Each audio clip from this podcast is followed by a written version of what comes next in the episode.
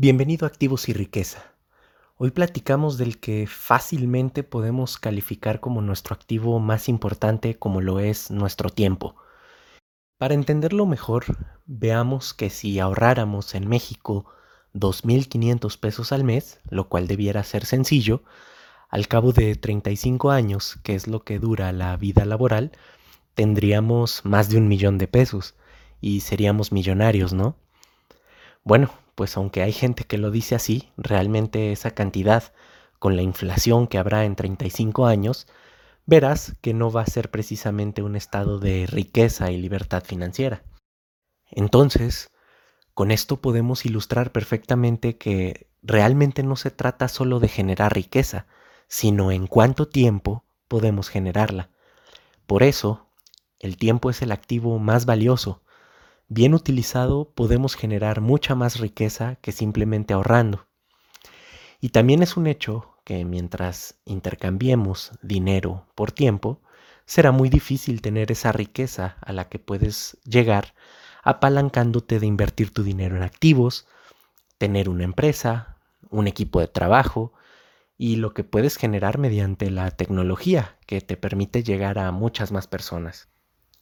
Entonces, cómo podemos sacar lo mejor de nuestro tiempo precisamente. Y no solo hablamos del aspecto de activos e inversiones, la riqueza también tiene mucho que ver con la libertad de tiempo para convivir con seres queridos, aspecto fundamental de la felicidad.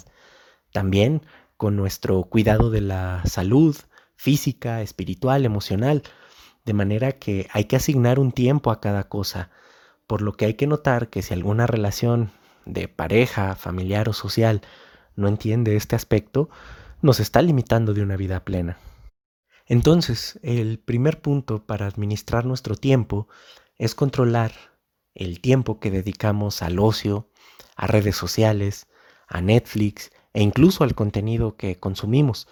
Nuestra intención en este canal es brindarte contenido que viene de muchos expertos, gurús, libros, documentales, experiencia propia, etc., en emisiones que cubran lo que es realmente importante saber de determinado tema. No paja ni ser redundantes, pero tampoco darte menos del contenido de lo que necesitas saber. Por tanto, te recomiendo suscribirte al canal ya que tendrás mucho valor de cada emisión que tocamos en poco tiempo. Pero siguiendo con el tema, estamos yendo cada vez más hacia una economía de atención. Existen muchas cosas que pelean por nuestra atención y en especial las aplicaciones de redes sociales de eso viven, de captar nuestra atención y por eso ganan tanto dinero por publicidad.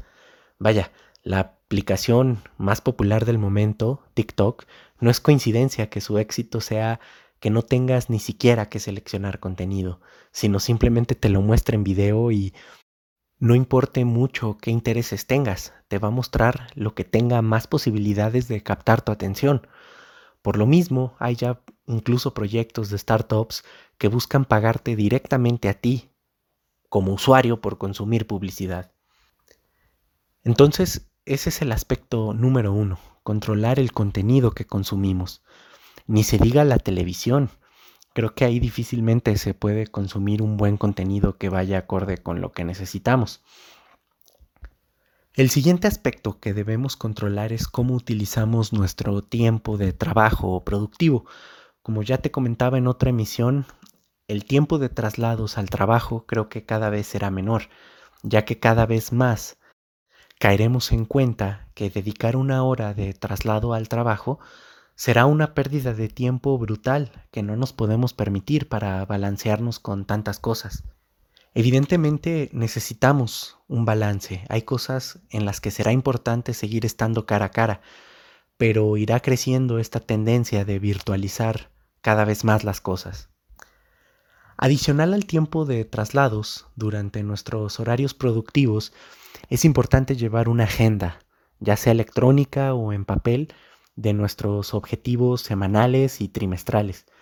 Creo personalmente que este lapso semanal y trimestral te permite ver objetivos grandes o de largo plazo y de corto plazo para enfocarse en lograrlos precisamente.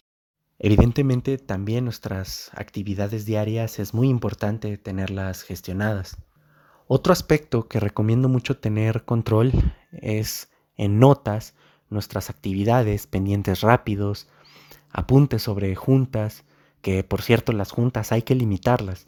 Las juntas nos impiden avanzar en muchos aspectos de la ejecución, una ejecución rápida que requieren los proyectos importantes. Si bien algunas juntas son imprescindibles, en ciertos casos vale la pena incluso tomar cronómetro de los puntos a tratar en cada junta. También hay que saber decir no a juntas no programadas y a personas que nos quieran robar ese tiempo tan valioso. Finalmente, en el aspecto de generación de riqueza, cuando estás considerando meterte a un nuevo negocio, analiza el potencial que tiene ese negocio contra el ingreso que percibes actualmente.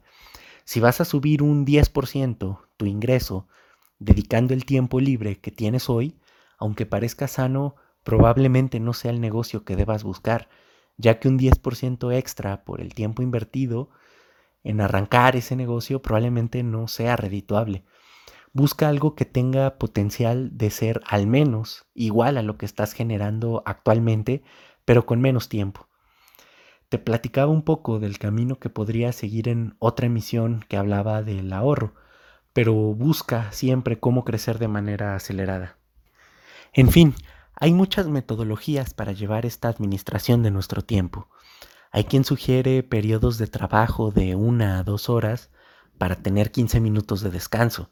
Hay quien sugiere levantarse a las 5 de la mañana para tener la primera hora del día para meditar, organizarse, etc. Y hay quien sugiere tener una hora al día específica para revisar tu correo y a cada correo aplicarle una acción puntual, borrar, delegar, responder, hacer algo, etc. Otros sugieren incluso apoyarse de post-its. En fin, creo que hay un punto en el que esforzarse tanto en llevar el control en notas y agenda incluso puede llegar a ser improductivo. Hay que cuidar no caer en eso.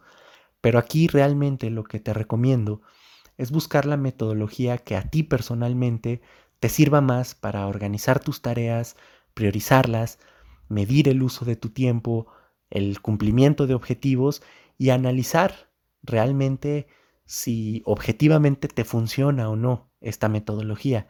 Eso también es importante. Al final es un ejercicio que al igual que nuestra inteligencia financiera, debemos estar mejorando siempre día con día para lograr todo lo que nos proponemos en la vida. Será siempre difícil estar al 100% en cada aspecto, pero debemos buscar la manera encarecidamente para tener una vida realmente plena y con riqueza y abundancia personal en general.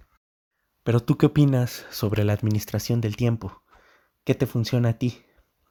Nos vemos en una próxima emisión y un saludo.